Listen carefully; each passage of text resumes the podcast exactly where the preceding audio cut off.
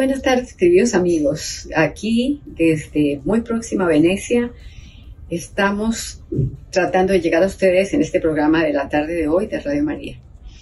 Preocupada frente a los temas que se están dando, al tema de la sinodalidad, al tema de los medios de comunicación y a lo que el Papa, eh, su santidad el Papa Francisco, ha manifestado en estos momentos en los que se está desarrollando el sínodo de la sinodalidad que además no será solo por este año de octubre de 2023, sino que volverá a reunirse en el 2024 también en octubre. Pero bueno, hay un tema que es inquietante y que Monseñor Munilla, José Munilla, va a tratar sobre la influencia que tienen los medios de comunicación en todos los temas que tienen que ver con la ética social. Y bueno, yo estaba mirando en Wikipedia, que es un medio muy importante de información, en donde hablan de lo que hemos denominado el progresismo, y ahí el progresismo lo define como algo avanzado, como algo de igualdad, algo de progreso. Toda la descripción es maravillosa, pero en el fondo realmente ellos mismos tienen que reconocer y lo plantean como una cosa muy propia del derecho y de la libertad del ser humano, promueven el feminismo, promueven la ecología, que se ha vuelto ahora el tema esencial y más importante que la moral, que los principios, que los valores, y todo es que los humanos somos culpables de todo lo que está pasando y también el tema de la transculturización en el tema de los derechos sexuales y reproductivos y el llevar a los niños hacia el tema de que ellos pueden escoger qué sexo quieren tener.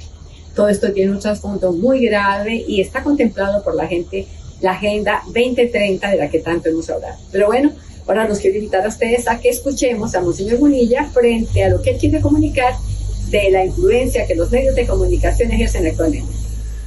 Sobre eh, pues una declaración de una funcionaria que no es, no es una cualquiera, sino que tiene un alto, es la relatora especial de la ONU para la libertad de expresión. A ver, estamos hablando de alguien que tiene un cargo importante, ¿eh? la relatora especial de, las, eh, de la Organización de las Naciones Unidas para la libertad de la expresión. Entonces ella ha publicado un informe que va a ser presentado a la Asamblea General en este mes de octubre, en el que, el que ella pide silenciar a quienes apoyen el matrimonio natural y se opongan al aborto. El informe pide a los gobiernos que pongan freno a la desinformación sexista argumentando que es una forma de violencia de género. Fijaros, ¿eh? pide a los gobiernos y a las empresas de las redes sociales que silencien a quienes expresan opiniones tradicionales sobre el matrimonio, el aborto, la sexualidad y la identidad de género, que pongan freno a la desinformación sexista. Quiere, según ella, ¿no? Se trata de marcar esta iniciativa en garantizar un amplio acceso a la información que promueva la salud y los derechos sexuales y reproductivos y en nombre de esa libertad de expresión, el informe aboga por silenciar los contenidos pro vida y pro familia tradicional. ¿eh? Verdad es que es impresionante ver, que se haga, se publique un informe así, ¿no? Y pone ejemplos además, ¿eh? pone el ejemplo como en Irlanda cuando cuando se eh, hizo aquel referéndum sobre el aborto, dice ella que se difundió información falsa que relacionaba el aborto con la depresión. Entonces dice que no es verdad en absoluto que exista una relación entre el aborto y la depresión. Bueno, y pone otro ejemplo, el ejemplo como que en África, dice ella, en África la narrativa de la protección de la familia está emergiendo con fuerza, que es preocupante. La narrativa del anticolonialismo también se está utilizando en África para acusar a los activistas de los derechos de la mujer y a los, defensores de los derechos del género, se, eh, pues se les está acusando de que están sucumbiendo ante los valores occidentales. ¿no? Y esto dice, eso no puede ser, hay que ver eh, cómo se le pone mordaza a, eso. ¿no? O sea, fijaros bien, ¿no? Le, le parece preocupante que en África haya una narrativa del anticolonialismo, que en el fondo esa expresión las los colonialismos no ideológicos pues es una expresión que el propio Papa Francisco ha utilizado con frecuencia no las colonizaciones ideológicas. Sea, que, pretendemos eh, esta nueva ideología que aquí en Occidente estamos construyendo, llevarla a África y allí en África decir, si tú quieres, eh, si tú quieres ser eh, beneficiario de determinados programas de ayuda humanitaria, tienes que asumir pues esta ideología de género. Y entonces tienes que asumir estos planes de esterilización y tienes que asumir todo esto, ¿no? Y entonces, bueno, pues esto que nosotros llamamos colonización ideológica, a ella le parece, en este informe de la ONU, eh, voy a volver a leer esto porque no tiene desperdicio, dice, ¿no? La narrativa de la protección de la familia está emergiendo con fuerza en África, y esto es preocupante, dice ella, la narrativa del anticolonialismo se utiliza en África para acusar a los activistas defensores de la mujer y de los derechos de género se les acusa de que están sucumbiendo a los valores occidentales. Tú fíjate. Entonces esta relatora especial va a presentar este informe en octubre, ¿no? Se llama esta mujer Irene Khan. Por cierto, fue la secretaria general de Amnistía Internacional allí en torno al año 2008 y eh, hubo allí por lo visto algún eh, algún conflicto dentro de Amnistía Internacional y bueno y cogió y salió de, Amnistía Internacional y se fue a este puesto de la ONU ni más ni menos fíjate tú ¿eh? A este puesto en el que es relatora especial de la ONU para la libertad de expresión y entonces desde la ONU ahora se hace ¿no? una llamada a no solo a los estados ojo sino dice a las a los canales, a las empresas de redes sociales, porque verdaderamente eh, las empresas de redes sociales, de esto ya quisiera hablar en alguna otra oportunidad, pero bueno, ahora voy a decir una palabrita, ¿no? Eh, lo que ha pasado en Twitter, bueno, ahora que le han cambiado de nombre a Twitter, pero bueno, eso de que haya llegado esa empresa a manos de Elon Musk, bueno, pues que es una persona que es disidente, ¿no? De esta de esta ideología de la cancelación, que es ciertamente alguien peculiar, excéntrico, eh, bueno, que no, que difícilmente podríamos calificar dentro de la sensibilidad cristiano-católica, ¿no? Pero sí que es cierto que es un liberal que impide la cancelación, ¿no? Que impide, pues, que, que este tipo de, de cercenamiento de la libertad de expresión se produzca. Entonces, ¿qué ocurre? Pues que una plataforma como Twitter, que además pasa lo siguiente, igual Twitter no será eh, la plataforma de redes sociales que más seguidores tenga, pero sí que es la plataforma que tiene más eco lo que allí se dice en los medios de comunicación social, eso es obvio. ¿eh? O sea, digamos, cuando los medios de comunicación generalistas hacen referencia a que no sé quién ha dicho en su cuenta de redes sociales, casi siempre se está hablando de, Twitter. Entonces, pues aquí les ha salido un grano en y a la parte, ¿eh? porque obviamente no controlan una, eh, e, este espacio de, las redes sociales. Y así como existe un riesgo tremendo, tremendo, que algún día ya diré también mi experiencia, pero es obvio que existe un riesgo que, está aconteciendo una censura desde los algoritmos está aconteciendo una censura en la que los mensajes que no son eh, que no son políticamente correctos, que no conjugan con, con, esta nueva ideología de género, eh, los algoritmos hacen que los mensajes que tú envías en determinadas redes sociales queden eh, hoy en día la censura no, difícil, raramente se traduce en que seas totalmente cancelado, pero sí que existe la posibilidad en las redes sociales de que seas parcialmente cancelado, o sea que mm, la difusión que te permitan tener técnicamente sea muy inferior, pues igual te permiten un 20%, un 30% de difusión, pero eh, existe por lo tanto una, una cancelación incluso tecnológica, tecnológica. Entonces, claro, pues el hecho de que exista una plataforma como Twitter que, que se escape, ¿eh? que se escape de, esa cancelación, pues es un problema para ellos, ¿no? Y por eso no lo, no lo estaba viendo estos días algunas declaraciones, ¿no? Pues en, contra en contra de esa libertad, eh, libertad de expresión que Twitter mantiene en este momento, diciendo que, claro, esa libertad de expresión es una libertad de la difusión de mentiras. Claro, si usted lo que, lo que me quiere decir es que para usted mentira, mentira es todo aquello que vaya en contra de su ideología de género, pues es que entonces mm, pues eh, no, hay más remedio, no hay más remedio que, que agarrarse al, principio de la libertad, de, libertad de expresión. ¿eh? Bueno, esta esta es una una noticia, pero que vais a ver que la cosa tiene, tiene mucha colación, porque os voy a poner una, una breve noticia que también se está difundiendo en estos momentos sobre otra cancelación increíble, escandalosa, que está teniendo lugar en Canadá, en Canadá, hacia, que, hacia el que es posiblemente el psicólogo clínico más famoso y con más eco y más éxito en el mundo entero. El psicólogo clínico con más éxito, sin duda alguna, en este momento se llama Jordan Peterson y escuchad cuál es la noticia que se está difundiendo en este momento.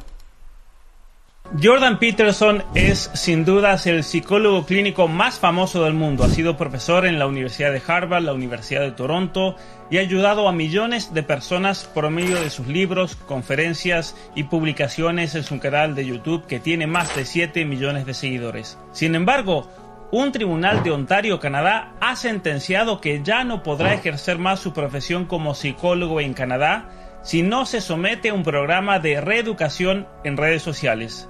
Es decir, un juez de Canadá lo está condenando por decir la verdad y no quedarse callado ante los problemas actuales de victimización, ideología de género, de construcción del ser humano y de lo que significa ser hombre o mujer. Aquí tenemos a una persona que arriesgó todo antes que ser un cobarde, pero resulta que decir la verdad en Canadá puede ser un crimen. Bueno, pues esta es la noticia que es, una noticia de impacto. No, no es cosa nueva, ¿eh? O sea, es verdad que aquí ya se han dado varios pasos por lo que a Jordan Peterson se refiere. Él, allá por el, eh, por el año pasado, en enero del año pasado, decidió abandonar su plaza en la universidad en Canadá por las presiones eh, de cancelación que tenían sus alumnos, los alumnos que se matriculaban con él, pues resulta pues que estaban luego totalmente excluidos de, de poder tener eh, beneficios eh, pues universitarios. Se les se les discriminaba completamente. Y cuando él vio que, que se le estaba sometiendo a esa discriminación pues decidió abandonar la universidad porque es cierto que él tiene pues tiene una una gran capacidad desde una cuenta de YouTube de más de 7 millones de seguidores y, desde la publicación de libros con un éxito increíble, increíble. Hay que decir, por ejemplo, que el libro de 12 reglas para, para vivir de Jordan Peterson ha tenido más de 6 millones de ejemplares de, ventas, es decir, es un éxito increíble. llama la atención que, que estás queriendo ser cancelado justamente aquel psicólogo que tiene más éxito, ¿eh? más éxito. Entonces él decidió en primer lugar abandonar la universidad porque veía que, que desde las reglamentaciones internas de la universidad a los alumnos que se apuntaban con él, pues se les condenaba completamente a poder recibir ningún tipo de ayuda, ni para hacer másters, ni nada, ni nada por el estilo, ¿no? Entonces él, él pues habló ¿no? de, de, que cómo de alguna manera estaba siendo testigo de, de una discriminación similar a la que el Comité Central del Partido Comunista de la Unión Soviética había, había mantenido en su tiempo, ¿no? Podéis imaginar pues de alguna manera el, la, que se montó. ¿Por qué ha sido enviado a un, o sea, por qué se ha hecho una sentencia en la que se le condena a tener que tener un curso de reeducación? ¿Eh? Fíjate, ¿eh? para poder seguir siendo psicólogo, con la amenaza de que te quitamos la licencia para poder ejercer, ¿no? Eh, la, la psicología clínica, tienes que someterte a, a, un, a un curso de reeducación, de reciclaje obligatorio. Eh, tiene que ser un curso de reciclaje en comunicación de redes sociales. ¿Por qué? Porque se le acusa de haber retuiteado a Pierre Poilievre, que es, bueno, le ha retuiteado a quien es de alguna manera el, eh, pues el, jefe de la oposición política en Canadá. Se le acusa de haber criticado a Justin Trudeau y sus aliados políticos, que es, bueno, pues para entendernos, el Pedro Sánchez, el presidente del gobierno de Canadá. Entonces, dentro de dentro de esa sentencia en la que se le condena esa reeducación, dice el, el mismo eh, Jordan Peterson explicó eh, en redes sociales, dice, debo seguir un curso de reciclaje con informes que documenten mis progresos o enfrentarme a un tribunal en persona y a la suspensión de mi derecho a ejercer como psicólogo clínico licenciado. ¿eh? Es increíble. ¿eh? ¿Cuáles son los delitos que él ha cometido por los cuales se le condena esto? Pues él hace aquí una lista. Dice, retuiteé un comentario del líder conservador Pierre eh, sobre la innecesaria severidad de los encierros que se hicieron con el COVID critiqué al primer ministro Justin Trudeau de cómo estaba de cómo estaba mm, pues eh, llevando adelante no pues esa, esa crisis sanitaria. Critiqué a una concejal de Ottawa hice una broma sobre la primera ministra de Nueva Zelanda ¿eh? o sea fijémonos, fijemos de, de, qué estamos hablando todo esto no todo esto ha, ha conllevado pues que se haga esta sentencia por la que él tiene que someterse, someterse a ese curso y luego hacer una declaración diciendo ha avanzado ha avanzado eh, por, digamos convenientemente etcétera etcétera etcétera ¿no? es curioso porque Jordan Peterson hizo el prólogo de un libro sobre el archipiélago Gulag sobre ese libro de Alexander Solzhenitsyn ¿no? entonces resulta que dice yo hice un prólogo sobre el libro de Alexander Solzhenitsyn sobre el archipiélago Gulag, ¿no?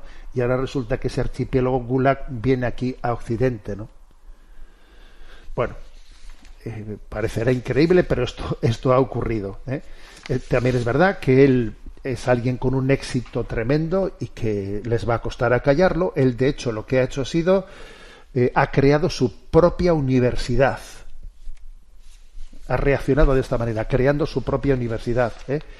Eh, online, deslocalizándola también desde el punto de vista de en dónde, en dónde está esa universidad, crea su propia universidad. Por cierto, mucho, junto con su hija, mm, Mikaila, mucho más barata, ha conseguido que el, el coste de la licenciatura sea cuatro mil dólares, que comparando con las decenas de miles de dólares que cuestan en Canadá las cosas, pues está teniendo un éxito increíble. No, lógicamente, no, no se lo pueden perdonar, eh, no, se lo perdonan. Y esta universidad, que se llama Peterson Academy, pues eh, se define como una institución desprovista de ideología, cuyo lema es aprende de los mejores del mundo. ¿Cómo pensar? No qué pensar. Yo no te voy a decir lo que tienes que pensar, pero te voy a, te voy a ayudar a pensar, eh, a tener criterio propio, criterio propio, y a no ser gregario de un pensamiento único. Bueno, es un fenómeno ¿eh? el hecho de que él, como digo, tiene más de 7 millones de suscriptores en su canal de YouTube más de 250 millones de, visualizaciones de sus vídeos. ¿eh?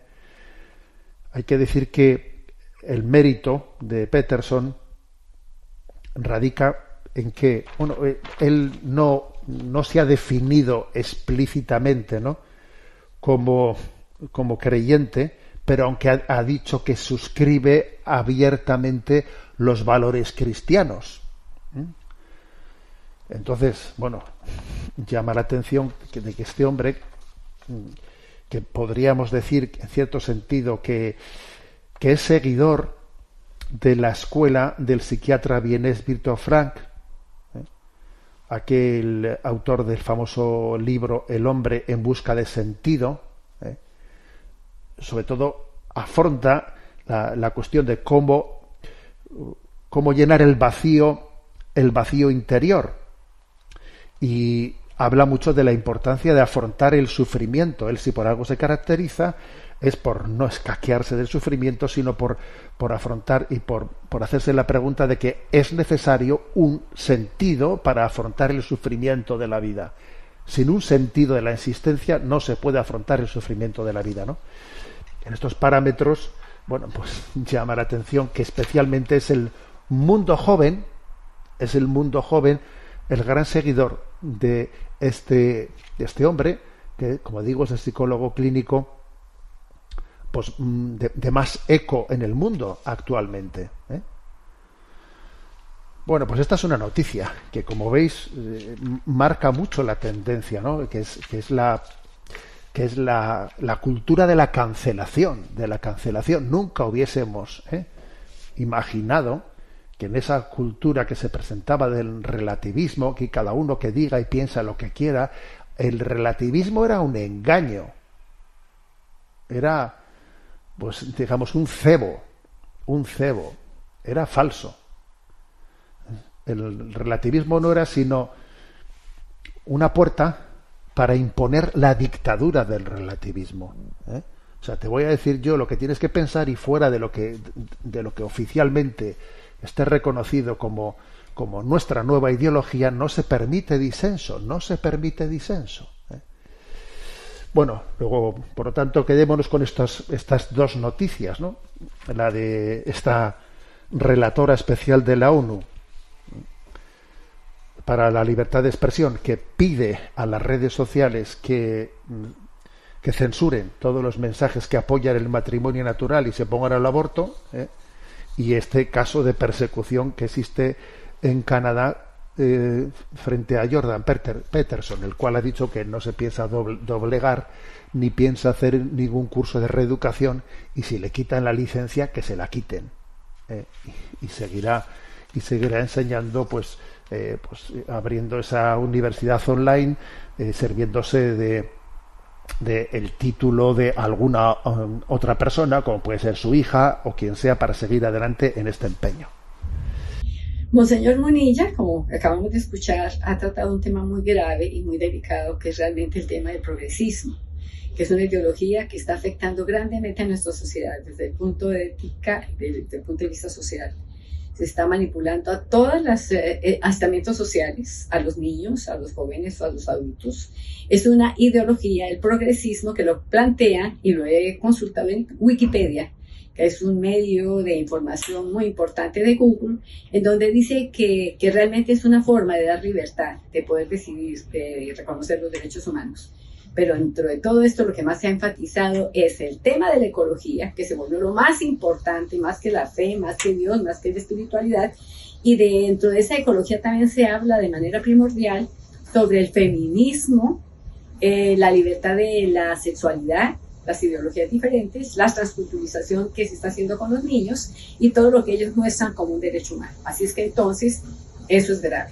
Y ahora los quiero invitar a que veamos lo que está sucediendo con el tema de Israel y Palestina. El conflicto entre Palestina e Israel es uno de los conflictos más enquistados y que más minutos de telediario han ocupado en todos los canales de televisión. Sin embargo, explicar este conflicto no es tan fácil como señalar simplemente quiénes son los buenos y quiénes son los malos, sino que hay que bucear un poco en la historia y entender el conflicto desde su raíz. Lo primero es determinar quién es quién y profundizar en las diferencias entre ambos pueblos. Como casi todos los problemas de Oriente Medio, la religión está detrás de todo.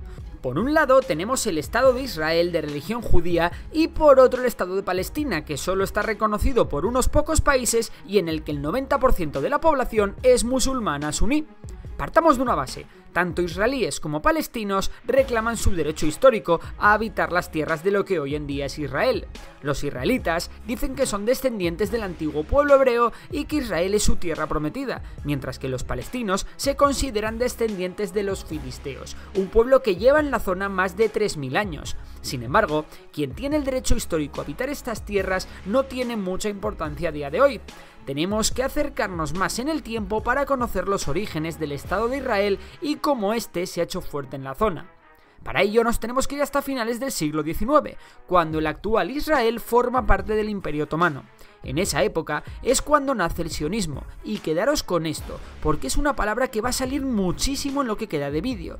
¿Y qué es el sionismo? Pues bien, durante el auge de los nacionalismos en el siglo XIX se popularizó el concepto de un pueblo, un Estado.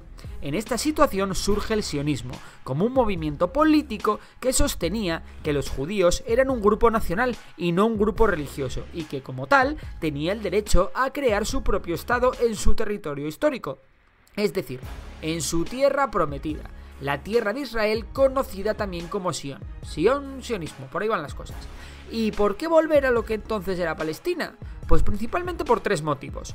Uno, los judíos nunca dejaron de añorar la vuelta a Jerusalén. 2. Pequeñas comunidades de judíos llevaban siglos habitando la zona. Y 3. La simpatía de los terratenientes turcos, es decir, los otomanos, que encontraron en el dinero y el empuje judío una forma de levantar una zona que no ofrecía muchas posibilidades. Y ahora que sabemos lo que es el sionismo y por qué quieren volver a su antiguo Israel, vamos con los hechos. Entre 1882 y 1903 se produce la primera migración masiva de judíos a Palestina, su antiguo reino de Israel principalmente desde Rusia, Polonia y Rumanía. Esta migración está compuesta por al menos 35.000 judíos. Es conocida como la primera Aliyah y está financiada por el barón Rothschild. De hecho, en 1895 la población en Palestina es de 500.000, de los cuales 47.000 son ya judíos. La segunda lilla comenzó en 1904, momento en el que una ola de antisemitismo comienza a recorrer Europa. La popularidad del sionismo crece y muchos judíos llegan a Palestina. Sin embargo, todo cambiará en la Primera Guerra Mundial, momento en el que el Imperio Otomano cae y Reino Unido toma el control de Palestina. En el periodo entre guerras, con el beneplácito inglés, la migración judía a Palestina continúa creciendo a un ritmo bestial, por culpa del antisemitismo europeo que alcanza su culmen en el auge de los fascismos en Europa los judíos de Palestina, que en 1882 suponían el 8% de la población y que crecieron hasta el 16,9 en 1931, pasaron a representar el 28,1% en 1936. Hasta cinco olas de inmigración hubo antes de la Segunda Guerra Mundial. Esto trajo consigo los primeros ataques árabes sobre posesiones judías, como la matanza de Hebrón. Esto creó tensiones entre ambas comunidades, hasta el punto de que los judíos crearon su propia fuerza de defensa conocida como la Haganah. También surgió un grupo terrorista de judíos llamado Irgun, que iniciaron una campaña de atentados contra objetivos británicos en Palestina para presionar a Reino Unido de crear un Estado de Israel, lo que puso las cosas aún más calientes en la zona ya que no adivináis qué provocó la Segunda Guerra Mundial, el holocausto judío e incluso el antisemitismo de la Unión Soviética. Pues sí, más migración a una Palestina. Sin embargo, los atentados del Irgun habían hecho cambiar a Churchill de opinión sobre los judíos y limitó las inmigraciones a Palestina, aunque bueno, muchas se produjeron de forma clandestina. Acabada la guerra en 1946, un atentado del Irgun contra la comandancia británica en Palestina situada en el Hotel Rey David causó 92 muertos, y esto fue la gota que colmó el vaso. Reino Unido, cansada tras la guerra de violencia y conflictos ajenos, se retiró de Palestina al año siguiente. La recién creada ONU aprobó un plan que dividía a Palestina en dos estados, dando a los árabes y a los judíos una extensión similar de terreno. El 14 de mayo de 1948, el Estado de Israel fue proclamado en el territorio otorgado por el Plan de la ONU, aboliendo como primera medida las leyes antimigratorias británicas que impedían desde hacía años la entrada legal de nuevos judíos a Palestina. ¿Y qué hicieron los árabes? os preguntaréis. Pues dos días después de la independencia de Israel, los árabes palestinos, apoyados por la recién creada Liga Árabe compuesta por Egipto, Siria, Líbano, Arabia Saudí y Transjordania, declararon la guerra al recién creado Estado de Israel. Sin embargo, los judíos estaban mejor organizados de lo que los árabes creían y formaron las llamadas Fuerzas de Defensa de Israel, las IDF, que aún hoy en día son las Fuerzas Armadas de Israel. Israel no solo no perdió la guerra, sino que aumentó su territorio un 23% más de lo asignado inicialmente por la ONU. La franja de Gaza y Cisjordania fueron ocupadas por Egipto y Transjordania respectivamente. Al término de la guerra, una población árabe estimada por la ONU en unas 711.000 personas se vio privada de sus hogares en las zonas controladas por Israel, Por la otra parte, los judíos que quedaron en territorio árabe fueron igualmente expulsados, incluidas algunas comunidades judías establecidas en Palestina desde hacía siglos. En 1956, Egipto nacionaliza el canal de Suez y bloquea los estrechos de Tirán, la principal vía al principal puerto israelí. El movimiento de Egipto respondido por Israel, quien aliado con Francia y Reino Unido invade la península del Sinaí, arrasando al ejército egipcio. Sin embargo, la ONU hizo a Israel retirarse a cambio de crear una zona desmilitarizada en torno al canal de Suez, lo que protegía a Israel de incursiones terroristas. En 1967 algo raro se cocía en la zona. Los cascos azules de la ONU se habían retirado, los estrechos de Tinan se habían vuelto a bloquear y Egipto, Siria, Irak y Jordania preparaban sus ejércitos. Israel lanzó un ataque preventivo desatando las hostilidades. Israel, atacada por los cuatro países árabes, ganó la guerra y llegó a ocupar la península del Sinaí de nuevo, los territorios palestinos de Cisjordania y los altos del Golán que eran sirios. En 1973 los árabes vuelven a la carga en la llamada Guerra de Yom Kippur para recuperar los altos del Golán y la península del Sinaí. En plena Guerra Fría, las superpotencias tomaron parte. Estados Unidos apoyó a Israel y la Unión Soviética a los países árabes. La victoria militar fue de Israel nuevamente, aunque con muchas más dificultades que en la anterior guerra. Israel cedió en las negociaciones y aceptó devolver el Sinaí a Egipto, a cambio de que Egipto reconociese a Israel, siendo el primer país árabe en hacerlo. ¿Y los territorios palestinos? Sí, bueno, también los devolvió, pero no enteritos, sino que le metió un buen mordisco que Israel se quedó para siempre. En 1982, Israel invadió el sur del Líbano para frenar las incursiones de guerrilleros palestinos en suelo israelí. La presencia israelí en Líbano llegó hasta el año 2000 y en 2006 la violencia tuvo un repunte con una intervención directa de Israel en Líbano contra la milicia Hezbollah. Y así a grandes rasgos, esta ha sido la situación exterior de Israel en medio de un lugar repleto de enemigos que le quieren destruir y que no desaprovechan la mínima ocasión para intentarlo. Y ahora miremos de puertas para adentro. Tenemos al Estado de Israel, un Estado fuerte, económicamente súper desarrollado y muy, muy, pero que muy fuerte militarmente hablando. Ante semejante potencia que se había creado en unas pocas décadas, los palestinos poco podían hacer. Israel desde su independencia ha intentado hacer la vida imposible a los palestinos para reducir su presencia en el país lo más rápido posible restricciones de movimiento, de acceso a agua, represión y marginación son solo algunas de las armas israelíes contra los palestinos. Si bien es verdad que los guerrilleros palestinos no han desaprovechado la oportunidad entre tanta guerra para intentar dañar lo máximo posible a Israel, aunque sin demasiado éxito. Además, Israel le va comiendo poco a poco terreno a Palestina. ¿Cómo? Pues organizando asentamientos judíos en territorio palestino, de forma que Israel ha ido poco a poco hasta nuestros días colonizando y sembrando de judíos el suelo palestino. Y ante esto un apunte, es una cosa ilegal, súper ilegal. No se puede hacer y lo prohíbe el derecho internacional el asesinato de cuatro trabajadores palestinos en un campo de refugiados que fueron embestidos por un camión militar israelí en 1987 provocó la primera intifada una revuelta palestina contra el dominio israelí, cuyas imágenes dieron la vuelta al mundo al ver cómo niños y adolescentes lanzaban piedras a los tanques israelíes que respondían con fuego real. Es aquí cuando los hermanos musulmanes crean Hamas, una organización paramilitar de carácter religioso que intenta hacerse con el control de la resistencia palestina, hasta entonces en poder de la OLP, una organización con menos principios religiosos. De hecho, en 1888 se produjo la declaración de independencia de Palestina por la OLP, sin que casi ningún país con peso en la ONU la reconociese. El presidente de esta organización era Yasir Arafat, que acabada la intifada en 1993 reconoció al Estado de Israel en una carta oficial enviada al primer ministro de Israel. En respuesta a la carta de Arafat, Israel reconoció al OLP como legítimo representante del pueblo palestino, dando inicio a los acuerdos de Oslo y a la Autoridad Nacional Palestina. Esta autoridad reconocía el derecho de los palestinos de autogobernarse en Gaza y Cisjordania. Sin embargo, esto de la paz no parece ir con esa zona, y nadie quedó contento con los acuerdos. La violencia continuó como también continuaron la creación de asentamientos judíos en suelo palestino.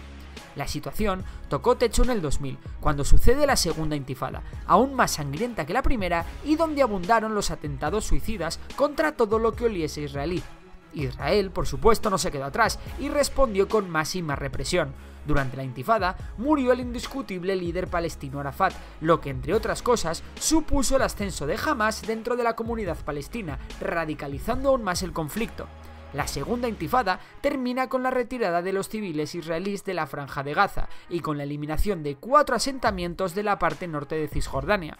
La segunda intifada se llevó la vida de más de 4.000 personas. Sin embargo, jamás se hizo fuerte en la franja de Gaza, en la que Israel construyó un muro para aislarla económicamente y de paso impedir que jamás se hiciera con más armas. Sin embargo, el bloqueo ha causado un desastre humanitario en la zona. Los ataques israelíes a la franja de Gaza además son constantes, aunque desde la franja se lanzan frecuentemente cohetes contra las posiciones israelíes.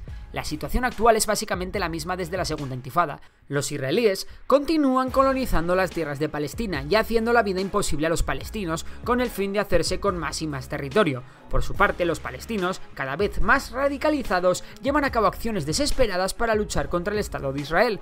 El conflicto parece no tener fin y las posiciones están lejos de reconciliarse. Por su parte, Israel no está exento de enemigos externos. Cada poco lleva a cabo bombardeos en Siria, donde la presencia de milicias iraníes es mayor, a la par que Irán ha jurado destruir Israel. Y ojo, porque Irán ha anunciado que va a continuar con su programa nuclear. Así que ya sabéis, esta zona como siempre parece que va a seguir siendo un polvorín. Ahora te toca a ti. ¿Quién crees que tiene la razón en el conflicto? ¿Acabará esto algún día?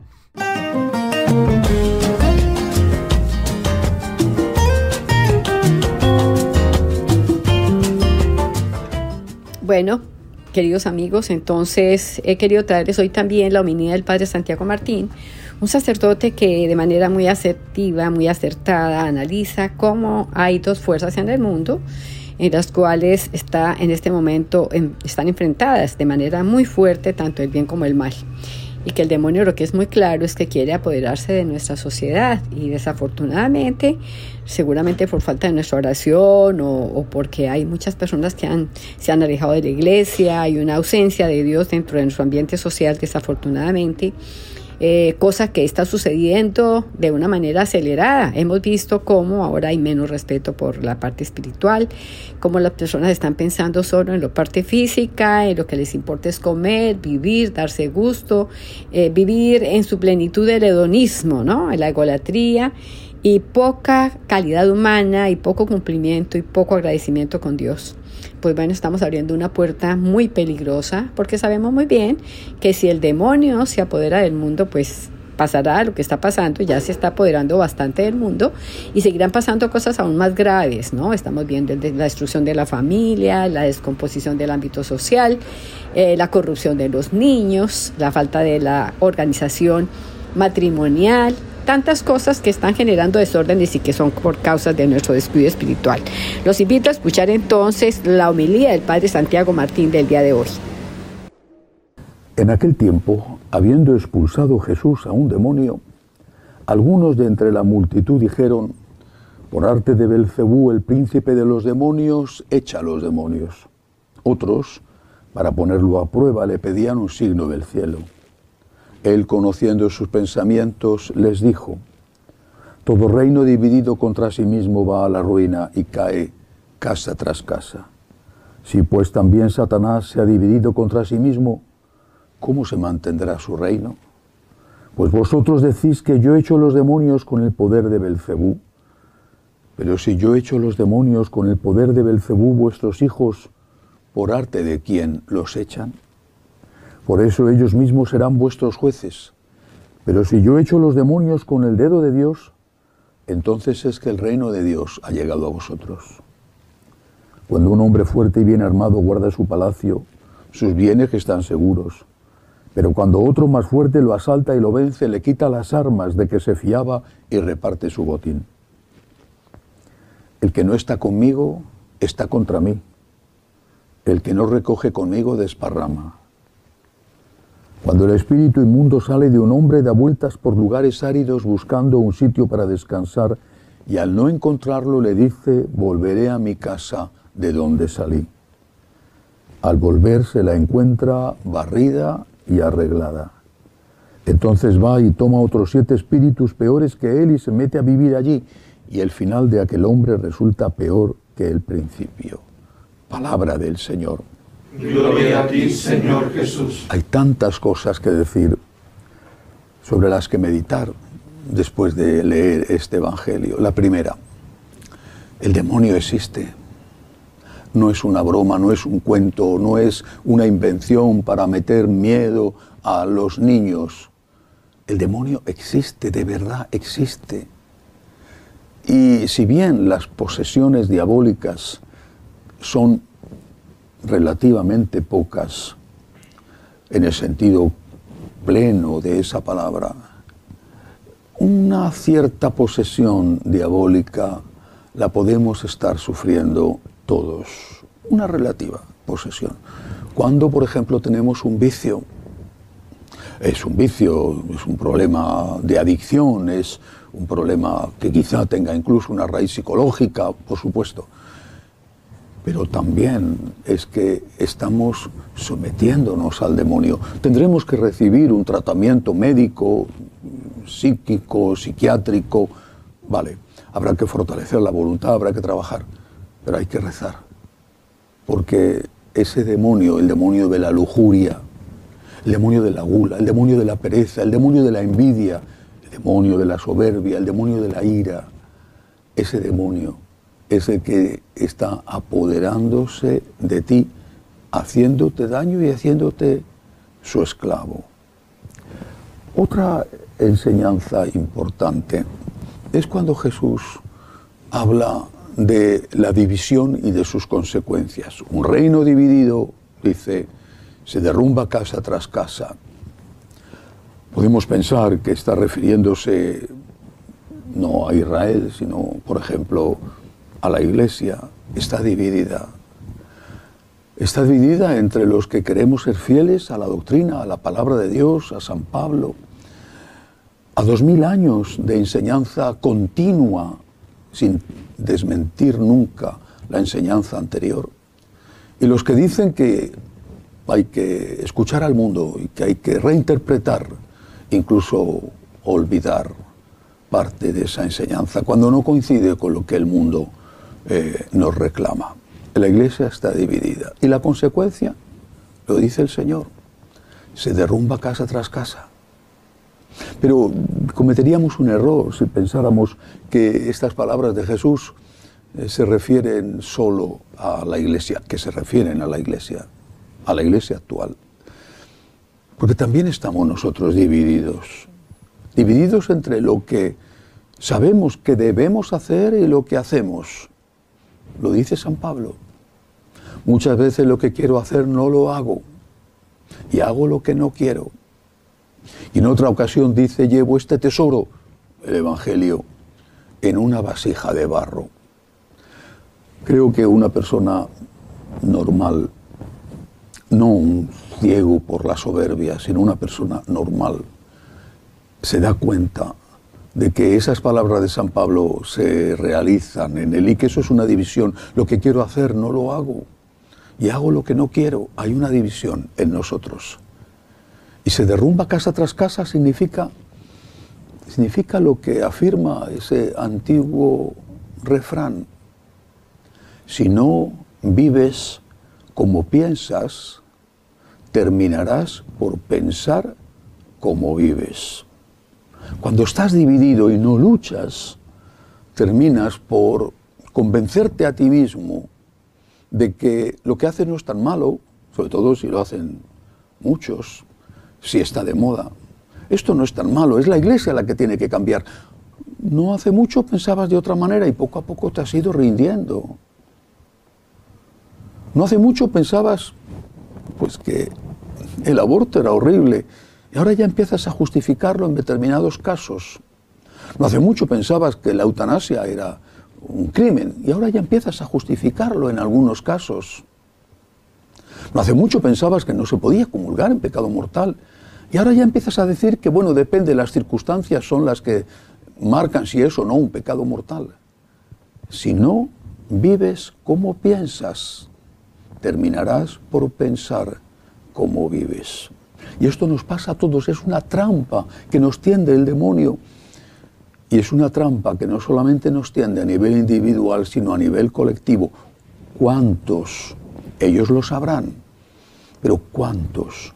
De estos que dicen hay que adaptarse al mundo y hay que aprobar tal o cual comportamiento, ¿cuántos están haciéndolo para justificar su conciencia, para que su conciencia no les remuerda, para no tener que cambiar su comportamiento y poder seguir haciendo delante de su conciencia que ya la han domesticado y delante del mundo que están intentando, de la iglesia que están intentando domesticar para poder seguir haciendo esas cosas que siguen haciendo a ocultas, pero que ahora quieren hacerlas a la luz del día? Un reino en guerra civil se derrumba casa tras casa. Si no vives como piensas, terminarás por pensar como vives. Poco a poco irás haciendo que tu conciencia se convierta no en la señora de la casa, sino en la esclava dócil que te dice amén, sí, a todo lo que tú quieres que te diga. Pidámosle al Señor que este tipo de demonio tan astuto y tan terrible no se apodere de nosotros el demonio se puede expulsar, lo expulsó Jesús, pero hace falta honestidad, oración, sacrificio y querer cambiar. Que así sea.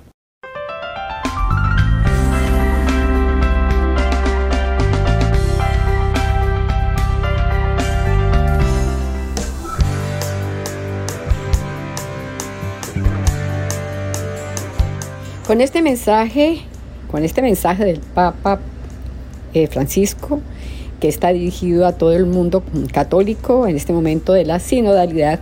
Eh, me despido de ustedes hasta la semana próxima, deseando que el Señor nos bendiga y sobre todo que el Espíritu Santo fluya generosamente sobre todos los obispos y laicos que en este momento están decidiendo parte importante de nuestra iglesia, pero que finalmente concluirán el año entrante en octubre de 2024. Un abrazo para todos y un feliz fin de semana.